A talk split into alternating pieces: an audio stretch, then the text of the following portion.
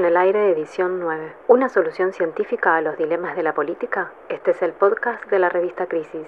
En el primer bloque, China se dispone a comprar una nueva variedad de semilla transgénica de soja craneada en la Argentina.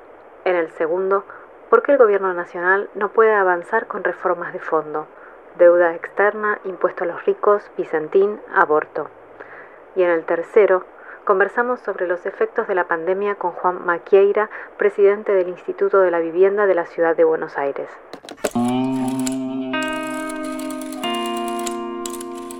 Crisis en el aire. Análisis político en movimiento. a la conversación.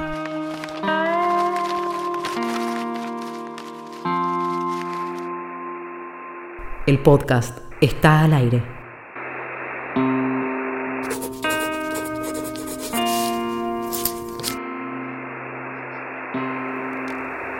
revistacrisis.com.ar Conducen Jimena Tordín y Mario Santucho. La primera noticia que queremos compartir con, con, ustedes hoy es uno de esos eventos que son muy importantes, pero que pasan sin pena ni gloria, se diría en la, en la agenda mediática de todos los días. La semana pasada y las anteriores también estuvimos hablando acá del caso Vicentín y de qué, dificultades expresa el, despliegue de ese caso para eh, pensar si la soberanía alimentaria es una posibilidad para, la Argentina. Bueno, lo que pasó fue que el martes de esta semana que pasó, el ministro de Agricultura chino anunció que se había aprobado allá en China una nueva variedad de semilla transgénica de soja, que fue creada por una asociación entre una empresa china, que es Dabeinon Technology, y la empresa argentina Bioceres. Este anuncio, el, anuncio de una nueva semilla transgénica para, para producir soja, lo que significaría es, bueno, ensanchar la posibilidad de que el campo argentino exporte más soja todavía aún y lo que viene atado a esto es el incremento de la recepción de divisas al país, que luego, como sabemos, no siempre quedan en el país, pero bueno, en principio se reciben. Bueno, a primera vista parece una, buena noticia. Eh, nosotros hablamos con Gustavo Grobo Copatel, que es uno de los fundadores y eh, dueños de la empresa Bioceres, y le preguntamos cuál es el significado de, la noticia de que China estaría por comprar eh, este tipo de soja transgénica que podría producirse en la Argentina. Y nos respondió esto. La aprobación del HB4 para ser, eh, digamos, importada en China, que es el mercado más grande mundial que hay de soja, es un dato mm, excepcional y hay que tomarlo como un hito más dentro de una gesta muy importante que se está haciendo desde Bioceres. Es una gesta donde mm, se muestra que la interacción público-privada es eh, fantástica, es sinérgica, eh, es una organización de muchos productores, hay más de 300 socios con el sector público, en este caso con ICET, pero también con otras universidades. También muestra que lo chico puede ser relevante, ¿no? Siempre uno pensó que este temas de la ciencia y de la investigación y de las patentes era algo para proteger a los grandes, pero en este caso es, una, una, empresa de pequeños, eh, inclusive muchos de sus socios son cooperativas, eh, que muestra que los chicos con inteligencia, si se, pueden unir eh, y tienen una visión y tienen un seguimiento de las cosas, más allá de todas las dificultades, pueden hacer cosas igual o más relevante que los grandes. Es decir, que el mundo que viene no debería segmentar entre chicos y grandes, inclusive entre pobres y ricos. La segmentación está más vinculada con eh, el darse cuenta de las oportunidades. Y el otro punto que para mí es importante es que eh, lo global no necesariamente siempre es negativo, lo global puede ayudarnos. Es decir, la, la integración al mundo el pertenecer a las redes globales del conocimiento también eh, son una oportunidad si es que confiamos en nuestras capacidades, en nuestro talento. Así que eh, más allá de la noticia maravillosa, es una noticia que encierra una serie de aprendizajes y enseñanzas únicos en un momento tan eh, importante. Es uno de los dueños y fundadores de esta empresa que se llama Grobo, que es uno familiar, una empresa familiar que, es una de las más pujantes, digamos, de, la lógica de producción agroexportadora. Es un ingeniero agrónomo, eh, graduado en la UBA, y siempre es uno de los intelectuales principales. Nosotros hicimos una entrevista hace bastante, por allá en 2010, creo, en la revista Crisis, en unas primeras veces que, que pudimos conversar con él, que llamaba lo definimos un poco como el ideólogo de la mística sojera. Acá está festejando este evento que vos contabas bien, pero lo que me llama la atención, lo que me llamó mucho la atención es que se equivoca Grobo cuando nos manda este audio sobre la aprobación de esta semilla en China. ¿Por qué? Porque él, es, es un pequeño blooper, ¿no? Porque él festeja la aprobación de una semilla que es la HB4, que en realidad es otra semilla que acaba de, o sea, que en realidad en el 2019 se aprobó en Argentina y que es una semilla que ellos, evidentemente Bioceres, que es la empresa de biotecnología, del grupo Globo, entre otros, entre otros accionistas, eh, que ellos tienen puestas muchas esperanzas en esa, en esa semilla porque es básicamente resistente a eh, sequía. Que sea resistente a la sequía haría que se pueda cultivar en muchas más zonas de la Argentina. Ellos estaban en este momento esperando la aprobación de estas dos semillas. La que se aprobó efectivamente, que en realidad científicamente o, la patente se llama DBN, no se entiende muy bien por qué hubo este error, digamos, en Grobo y en general eh, de, pensar que se aprobaba una u otra. Bueno, esa es la cuestión de los chinos también, ¿no? Que en general priorizan sus propias. Eh, allá fue festejado en China como la primera semilla aprobada producida por una empresa de biotecnología china. En realidad, con el conocimiento de Biocedes argentino, ¿no?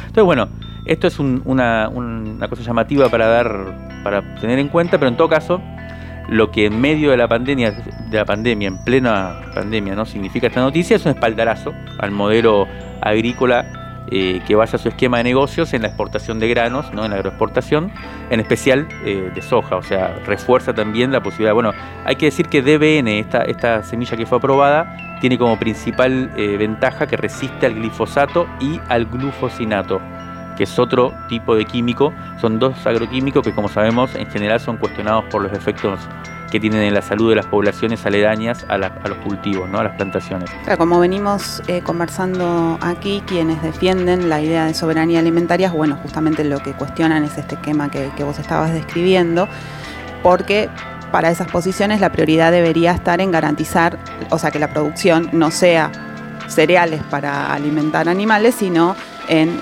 producir alimentos para habilitar, para alimentar a, la población argentina.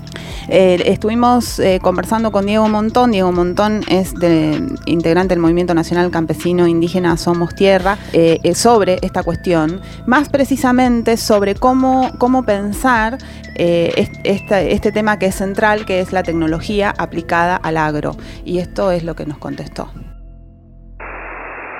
La discusión que acá se plantea en torno a si esto eh, es un avance en términos de que esta patente no es de una transnacional, sino que eh, la tiene Bioceres junto con, con eh, una universidad argentina. para algunos esto le da un carácter más nacional. nosotros pensamos que en realidad eh, Groboco Patel, eh, que es quien, es el dueño de uno de los principales dueños de Bioceres, eh, tiene un comportamiento y una lógica eh, muy, muy parecida a las corporaciones transnacionales en cuanto a, su lógica de expansión productiva, del objetivo principal en cuanto a la acumulación y en cuanto a también la, fuga de, de, divisas. Por eso nos parece que en realidad hay muy pocos matices de diferencia en cuanto a, bioseres eh, con, eh, por ejemplo, Singenta o, Monsanto u otros. Eh, eso por un lado. Por otro lado, nos parece fundamental eh, poder replantearnos nosotros la discusión sobre la biotecnología. Siempre decimos que para que podamos tener soberanía alimentaria es necesario tener soberanía tecnológica. En ese sentido, la biotecnología ha sido cooptada por las corporaciones, ha sido un instrumento para fusionar mercados en, eh, según la necesidad de estas corporaciones, en la medida que han patentado semillas. Eh, y han patentado eh, agrotóxicos de manera de que los productores tengan que comprar los dos productos a las mismas corporaciones y eso les ha dado un, un gran poder en el mercado global, la, capacidad de fusionar el mercado de semillas con el mercado de agrotóxicos y ahora con la idea de la agricultura inteligente, la, incluso el horizonte de que lo pudieran fusionar también con el mercado eh, de la maquinaria y de la informática, lo cual podría traer aparejada una nueva supercorporación. En ese sentido, eh, tenemos desde los sectores nacionales, populares, desde el campo popular en su conjunto, eh, la enorme deuda de también pensar y disputar la biotecnología al servicio de los pueblos. Este, como decía antes, cómo pensamos la biotecnología como un instrumento de la soberanía tecnológica que pueda consolidar eh, la, soberanía nacional y la soberanía alimentaria. Eh, en ese sentido hay experiencias, por ejemplo, eh, Cuba tiene un gran desarrollo de la biotecnología para la medicina, para la agricultura, para el control biológico de plagas y enfermedades en la agricultura, para el desarrollo también de, la veterinaria y las, las actividades pecuarias. ¿Cuáles deberían ser quizá algunos de esos requisitos? Bueno, que en lugar de pensar en patentes de privados, de empresas, eh, es, esas, esos eventos biotecnológicos debieran eh, ser de uso libre o en todo caso de patentes netamente estatales y que cuyos objetivos en lugar de estar planteados en la fusión de mercados para crear mayor dependencia tengan que ver con necesidades eh, específicas de la producción eh, y de la medicina eh, en función de resolver problemas que tiene nuestro pueblo escuchamos dos posiciones ¿no? Eh, muy, muy bien explicitadas, muy bien explicadas de las dos, de las dos posturas que hay en, función de esta discusión. de Un empresario emblemático, Brobo, eh, intelectual además de, este pensamiento de la agroexportación, y un importante dirigente campesino, también mendocino, Manotas, eh, que cada uno defiende. ¿no? Me parece que es una buena muestra de, de este debate que además apareció con tanta fuerza a partir de lo de Vicentín y que me parece que hay que seguir desplegando. El primero, Brobo, creo que representa un poco el modelo hegemónico hoy en Argentina, que es el corazón productivo del país, el que además eh, provee a la nación de las principales eh, divisas, de la mayor cantidad de divisas, pero que también está acusado por eh, ser o está nombrado por ser una actividad que incluye una injusticia fuerte ¿no? respecto de los campesinos, respecto de, los pueblos originarios y también la forma de producción misma. ¿no? Se ha conocido mucho el tema del trabajo esclavo. Bueno. Y, además también hay un punto importante para decir de esto que muestra signos de agotamiento, tanto en los suelos, eh, la reproducción de este mismo modo de producción, como en toda esta complejidad del capitalismo, incluso en el medio de la pandemia y demás. Eso por un lado. Por otro lado, Manotas, Diego Montón, el amigo Manotas, que insiste, junto con sus compañeros y compañeras, con una propuesta que hoy es claramente minoritaria, eh, que es chica, que expresa poco, eh, o sea, un sector que está en crecimiento, pero que respecto del modelo agroexportador eh, sigue siendo minoritario, ¿no? Pero a mí me parece que lo importante también es que entronca, cada vez deja de ser algo más tradicional y algo más mirando el pasado, y en los últimos años hemos visto como entronca con ciertas tendencias de futuro.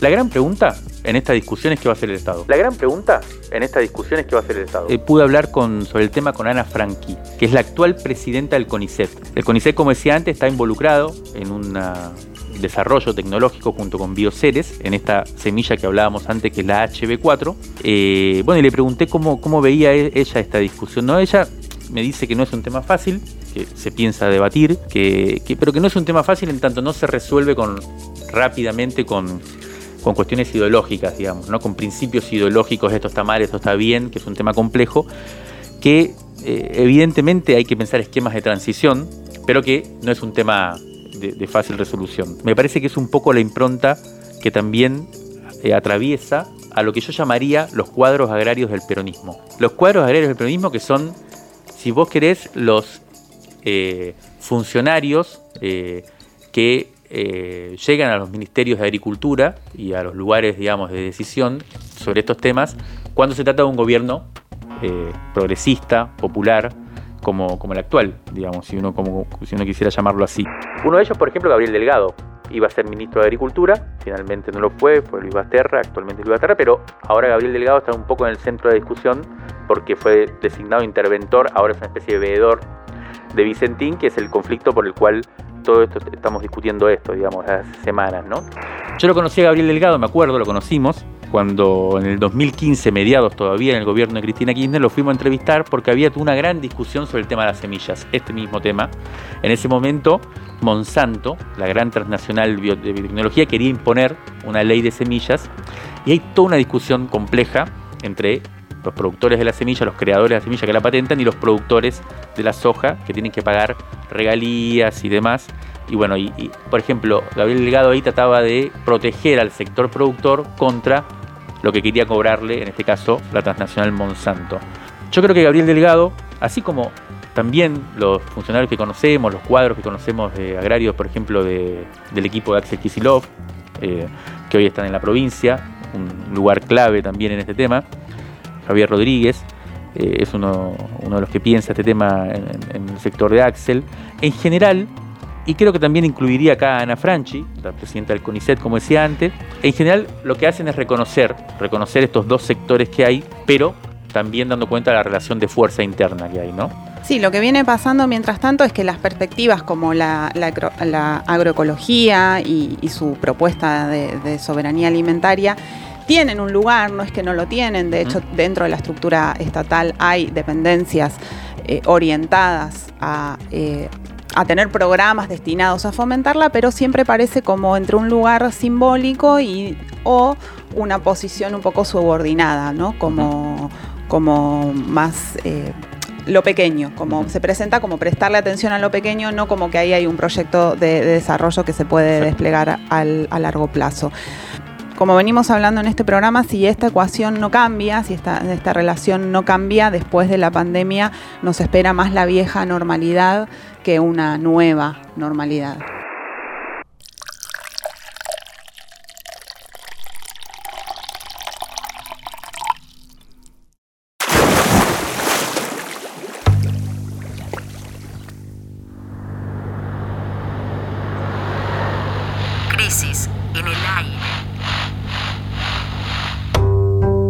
Revista Sonora Transmedial. Válvulas de papel. Válvulas de papel. Aire. aire podcast y transmisor. y transmisor. Válvulas de papel. Aire. Podcast y transmisor.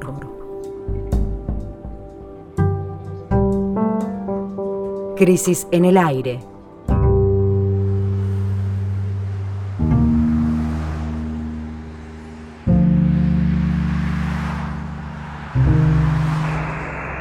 El segundo tema que queremos tratar hoy es la dificultad que está encontrando el gobierno nacional para avanzar en algunas transformaciones que el mismo gobierno nacional puso en su agenda. Nos acercamos a que se cumplan siete meses en el, gobierno, desde que el 10 de diciembre eh, asumió Alberto Fernández y la vicepresidenta Cristina Fernández de Kirchner un día que había una fiesta popular enorme y un solazo tremendo, ¿me acuerdo? Siete meses también en los que el mundo cambió totalmente en algunos aspectos, pero en algunos otros aspectos parece no haber cambiado tanto, sobre todo en lo que tiene que ver con los vectores que organizan el mundo y que parecen estar manteniéndose firmes o más firmes que nunca inclusive detectamos cuatro cuestiones eh, centrales para la vida nacional, tanto a nivel de la macropolítica, digamos, pero también en el nivel de las vidas comunes de las personas comunes, donde esta persistencia de, los vectores de poder eh, se detecta y que queríamos eh, compartir hoy y, y pensarlos juntos. Uno es el pago de la deuda externa, dos es el sistema tributario argentino, Tres es el modelo de producción agroalimentario del que hablamos en el primer bloque recién. Y el cuarto es el derecho de las mujeres lesbianas y trans a decidir sobre nuestros cuerpos. En estas cuatro esferas, el gobierno nacional tuvo momentos en donde pareció tomar el impulso para iniciar reformas realmente en un sentido democratizador. En algunos dio el primer paso, luego se quedó quieto, luego dio marcha atrás en otros y nos preguntamos por qué. Lo primero es el tema de la deuda, como decías. Alberto Fernández dijo desde que asumió que su modelo económico iba a definirse una vez que se supiera el resultado de esta negociación, de esta reestructuración de la deuda que era impagable, digamos, y eso estaba claro desde el principio. La primera propuesta a los acreedores fue presentada por Martín Guzmán, por el ministro de Economía, el 16 de abril. Básicamente, lo que se hacía era suspender todo pago de Argentina hasta el 2023, durante tres años no se pagaba nada, todos los vencimientos que iba a haber eh, durante esos años se posponían y se proponía una reducción de capital de la deuda chica, mientras una gran reducción de los intereses comprometidos en la deuda. Ese día, ese mismo día, el ministro avisó que iba a haber fuertes presiones por parte de los grandes fondos de inversión para que Argentina modifique y pague más, ¿no? Pero que Argentina no se iba a mover de esta propuesta, dijo. Así que llamó a, unidad nacional para, para sostenerla. Sin embargo, ya los últimos días de mayo, después de que los acreedores dijeron que no iban a aceptar la propuesta, Guzmán admitió que había presentado una nueva oferta eh, con ciertas concesiones a los acreedores y tampoco esa eh, oferta que todavía no se conoció del todo, digamos, porque está en negociación, que fue presentada a fines de mayo, parece tampoco colmar las expectativas de BlackRock específicamente, que es uno de los fondos, el principal fondo de inversión del mundo, eh, así que todavía, actualmente está discutiendo una nueva propuesta. El 23 de mayo dijimos en este programa que esa semana que empezaba, los diputados Carlos Heller y Máximo Kirchner presentarían en el Congreso un proyecto para fijar un tributo extraordinario a las grandes fortunas. Ese tributo iba a alcanzar a las 11.000 personas más ricas del país y a través de, de ese cobro se iban a recaudar unos 3.000 millones de dólares destinados a eh, financiar las políticas del Estado frente a la pandemia. El proyecto ese todavía no se presentó. El tercer tema sería eh, lo que ya hablamos también acá varias veces, que es la, eh, intervención de la empresa Vicentín, que fue el 8 de junio se anunció con la idea de enviar al, Congreso un proyecto para expropiarla y convertirla así en una empresa estatal. Bueno, dos semanas después, a esta altura, la cosa está muy diferente la justicia provincial, eh, un juzgado con sede en Reconquista, eh, decidió que la intervención no, no, era efectiva, le recortó las funciones a los interventores. Por un lado, la intervención no pudo avanzar y por otro lado, actualmente el gobierno nacional descarta la expropiación de la empresa y apuesta a un plan alternativo presentado por el gobernador de Santa Fe, Omar Perotti.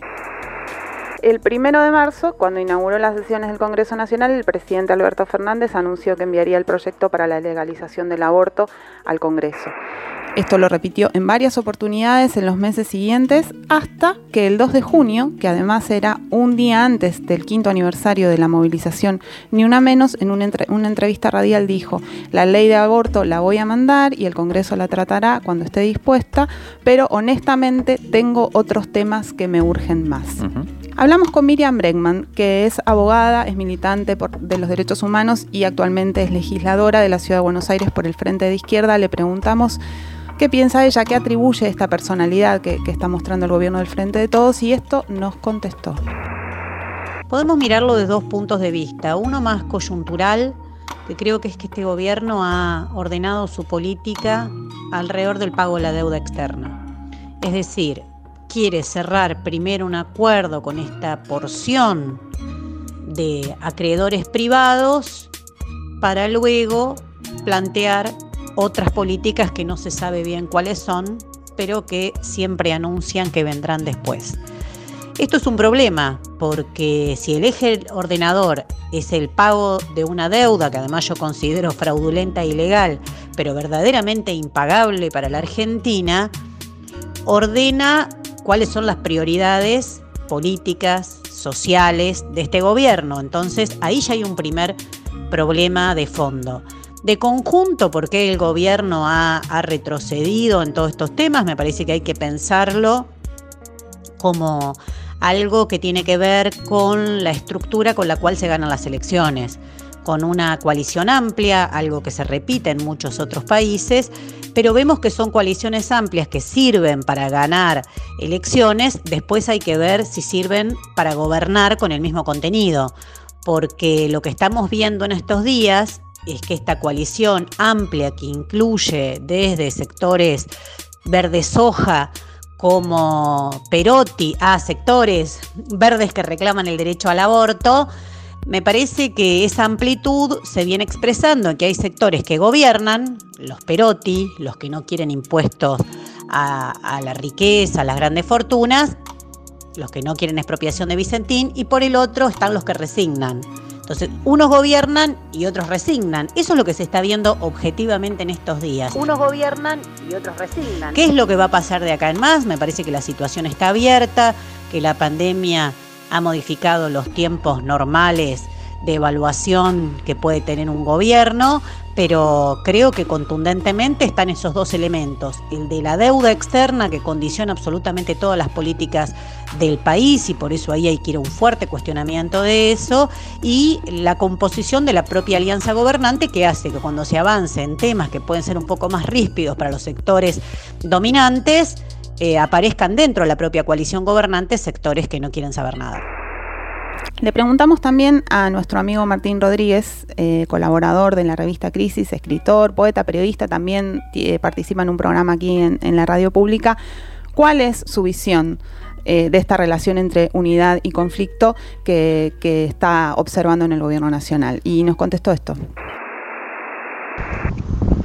Primero me parece que Alberto es un coordinador de unidades, ¿no?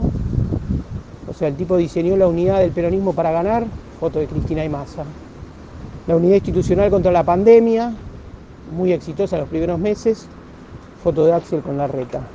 Unidad con, para negociar la deuda, una foto que incluye a Morales y a Cristina. O sea, es un político que coordina lo distinto, no es un político del conflicto. Esa es una cualidad fundamental de, de Alberto.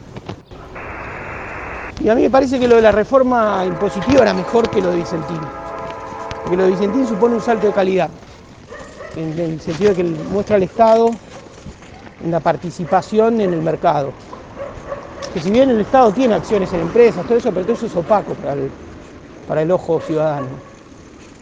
En cambio, la reforma fiscal no hace, o sea, es un cambio en algo que el Estado ya hace, que es cobrar impuestos. Por supuesto hubiera habido resistencias. Pero bueno, era más fácil de incluso de, de diseñar y de armar, porque además Vicentín te hace aflorar el tema federal, esa intromisión del centralismo porteño con el que se figuran a Alberto, a Cristina y, la Cámpora, ¿no? como demonios que avanzan desde Buenos Aires sobre el interior. Para mucha gente es más importante resistir a eso que a las arbitrariedades, digamos, de, la propia empresa. Yo creo que esa es otra sensibilidad que se desató en la 125 y que, que sobre todo anida en la pampa húmeda, ¿no? en la zona a la que llamamos campo, que no es todo el territorio rural, pero que es lo que llamamos campo. Digo que Techín es un caso testigo de, la relación de Alberto con la política y el conflicto. ¿no? Lo llamó con toda justicia miserable. Después cuando le volvieron a preguntar sobre el tema, lo preguntó el periodista Reinaldo Siete Case, él dijo que no se desdecía de, de aquella frase, explicó y dijo que también era todo lo que iba a decir.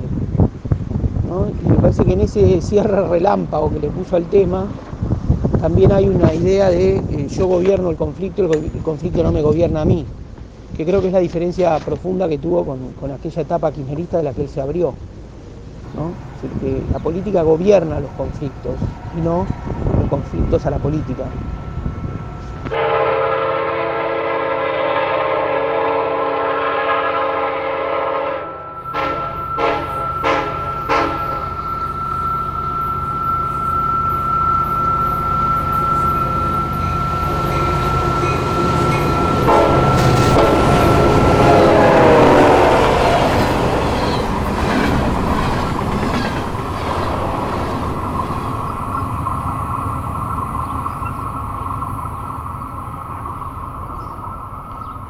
Rescate emotivo. Un diamante impreso en una crisis. 1976-2020. Marzo de 1976. Crisis número 39. La periodista italiana Oriana Falacci entrevista al entonces director de la CIA, William Colby. Rabiosa por sus permanentes evasivas, Falacci explota.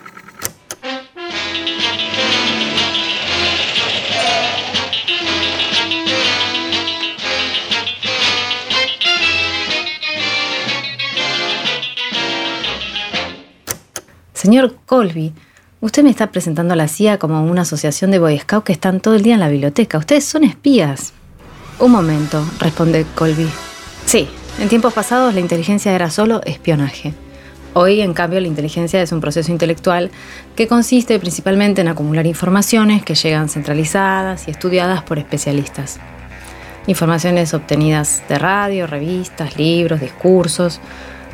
Por eso nos llamamos Agencia Central de Inteligencia. Más allá de esto está la electrónica, las computadoras, está la técnica. Y en estos últimos 15 años la tecnología ha cambiado totalmente la inteligencia. Quiero decir, primero indagábamos cuántos misiles tendrían los soviéticos. Ahora los contamos, sabemos de qué tamaño son, a qué distancia llegan. La inteligencia no significa solo espionaje, significa análisis y tecnología.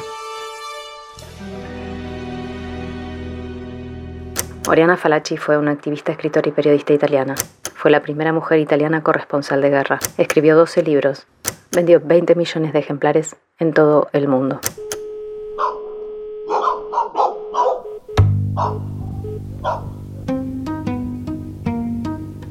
El aire, el aire, el aire está en crisis.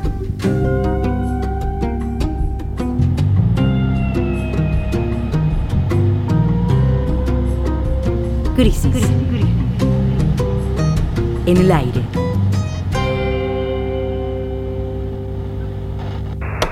Vamos a, continuar con el tema ineludible de estos días, que es la pandemia y su, su, extensión en las zonas urbanas del país, sobre todo en Buenos Aires y en el conurbano, pero no solamente, hay otras ciudades del país donde también están creciendo los contagios.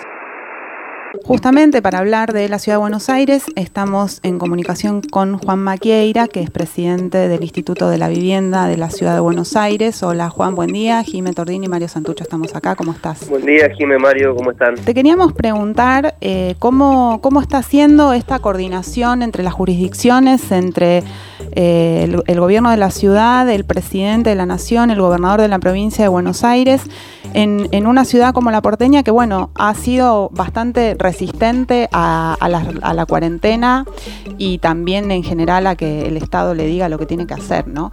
La coordinación la verdad es que viene siendo muy muy buena desde el momento cero. Creo que tanto el gobernador como el gobierno y el presidente han tomado la definición política de trabajar en conjunto ante una pandemia que afecta y afecta mucho en, en todos los barrios de la ciudad, del conurbano y por supuesto de la Argentina.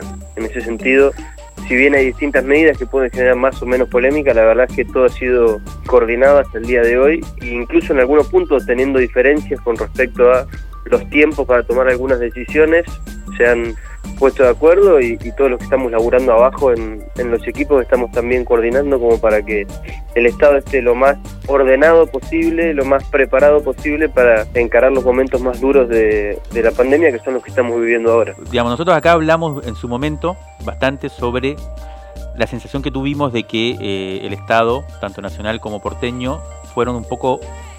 Eh, no estuvieron del todo ágiles para prever que uno de los primeros lugares donde la pandemia se iba, donde el virus se iba a propagar era en los barrios populares, precisamente, donde hay hacinamiento, donde las condiciones de vida, incluso en algunos barrios con falta de agua y demás, eh, impedían un poco eh, detener el avance del virus. Sin embargo, eh, unas semanas después, esa, gran difusión que hubo al principio se logró contener. Ahora, por un lado, ¿cómo, cómo viste vos que hicieron? Y una cuestión que me gustaría plantearte es el tema de la función de las organizaciones populares en esa posibilidad de, gestionar un poco este, este momento de emergencia, ¿no? Y en ese punto escuché que durante esta semana hubo, hubo algunas protestas por eh, exigiendo el reconocimiento para las mujeres, sobre todo que, que trabajan ¿no? en, en, los comedores y que son las que en gran medida se cargan eh, esta primera línea, está en la primera línea, ¿no? Eh, como que no, no, hay un reconocimiento por parte del Estado de la función social que cumplen. Bueno, arranco por el, el programa que anunciamos incluso antes que estallara la cantidad de casos en barrios populares para poder trabajar en cada uno de los barrios de la ciudad. Nosotros armamos una intervención que tenía como líneas principales, por un lado, garantizar la seguridad alimentaria, la segunda línea tenía que ver con la higiene urbana, con garantizar que los barrios estuvieran limpios, y después sí hubo muchas medidas en términos de salud comunitaria, la más relevante de todas es el plan detectar, que es un plan en conjunto entre nación eh, y ciudad, en el caso del territorio de la ciudad de Buenos Aires. Todo ese programa, que es bien integral, en general lo que se conoce públicamente es mucho más la parte del plan detectar, que es la parte sanitaria, pero la verdad es que desde el Ministerio de Desarrollo Humano se lanzaron varias líneas de acompañamiento que son absolutamente fundamentales, porque si bien es verdad que lo más relevante es detectar un caso positivo, aislarlo y después testear a sus contactos estrechos, que es lo que hace el plan de detectar, Mm. y que es lo que pareciera haber sido exitoso, digo pareciera porque hay que ser muy cuidadosos en, en todo, Mm. todo lo que tiene que ver con esta enfermedad, pero eso de salir a detectar masivamente ha sido lo que ha domado un poco las curvas. Vienen teniendo resultados positivos. Es Sí. un trabajo Mm. que efectivamente es posible solamente por el laburo en conjunto, primero del Estado y también de las iglesias que vienen con mucha presencia histórica, los curas villeros en la ciudad y también pastores, pero sobre todo los curas vienen con mucha historia en la ciudad de Buenos Aires, y las organizaciones comunitarias, sobre todo aquellas que tienen mucha capilaridad en los Mm. barrios, que son aquellos que nos permiten, por ejemplo, que las familias, que si viene por ahí un, un, un trabajador del Estado trabajadora y lo quiere llevar al detectar, tal vez no agarra viaje porque le da un poco de vértigo, de miedo, etcétera, si viene una persona que conocen o de alguno de los curas o de alguna organización social, eso le permite acompañar y ni hablar que son fundamentales en todo el programa de, de asistencia alimentaria. En el caso de los comedores comunitarios hay un esquema de subsidio que efectivamente, como decías, nos están reclamando que, que lo reforcemos, estamos trabajando para, para hacerlo, pero no hubiera sido posible encarar esto sin el trabajo conjunto del Estado y de las organizaciones. Te queríamos preguntar, Juan, por tu, bueno, por eh, un trabajo que es específicamente el, que vos haces, que tiene que ver con la, vivienda y la situación habitacional en la ciudad, eh, y que tiene que ver con, bueno, con, con dos cuestiones. Por un lado, la, la gran cantidad de personas que siguen viviendo en la calle, aún en, en el, contexto de, la pandemia, y por otro lado, la situación de los desalojos, donde, bueno, si bien eh, están prohibidos por, por el DNU, el cumplimiento de, ese DNU parece no ser del, del 100%. Eh, te queríamos preguntar cómo lo están trabajando ustedes. En el caso de la gente en, en situación de calle, que efectivamente hay personas que todavía están viviendo en la calle, se reforzó fuertemente el operativo frío y se multiplicaron las cantidades de camas que permiten que las personas que están en situación de calle tengan un lugar a, a donde dormir. Y en el otro tema que me preguntabas, todo decreto nuevo, toda reglamentación, una cosa es la, la ley escrita o la palabra escrita y después de llevarlo a la práctica. Estamos teniendo un- una coordinación muy buena con la Defensoría del Pueblo y con la Fiscalía de la ciudad y lo que estamos haciendo es cuando un dueño de inquilinato, por ejemplo, eh, quiere desalojar a una familia, Mm. ya se presenta el Estado, primero intentando una mediación, si eso no fuera posible, estamos trabajando con la Fiscalía para, para intervenir, la justicia es la que tiene la potestad de, evitar el desalojo, nosotros estamos coordinando mucho para que suceda en la menor cantidad de casos posibles, estamos implementando también un certificado de vivienda para las familias que se van a, a testear y tienen que estar, si les da positivo, una o dos semanas fuera del barrio, eso lo estamos incluyendo en el protocolo de intervención de barrios populares. Lo que hacemos después con el equipo y a veces con organizaciones también es encargarnos de que esa casa no se no se ocupe o si es un inquilinato que no metan otro inquilino para que esa persona después pueda Regresar. pueda volver. Che, Juan, una última. Eh, ¿te, te espiaron a vos? ¿Tu gobierno anterior? O sea, creo que fue fueron claros quienes están involucrados en la causa con respecto a que nuestra postura es que se investigue hasta el final y sea bien claro quién hizo qué y se identifiquen las responsabilidades de las personas que llevaron adelante estas prácticas. Escucha Crisis en el Aire todos los sábados de 8 a 9 por Radio Nacional AM870.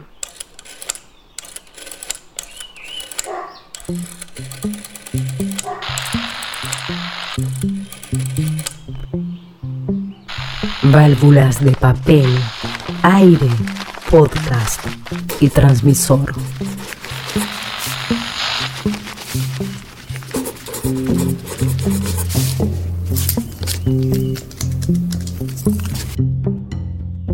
Crisis en el aire.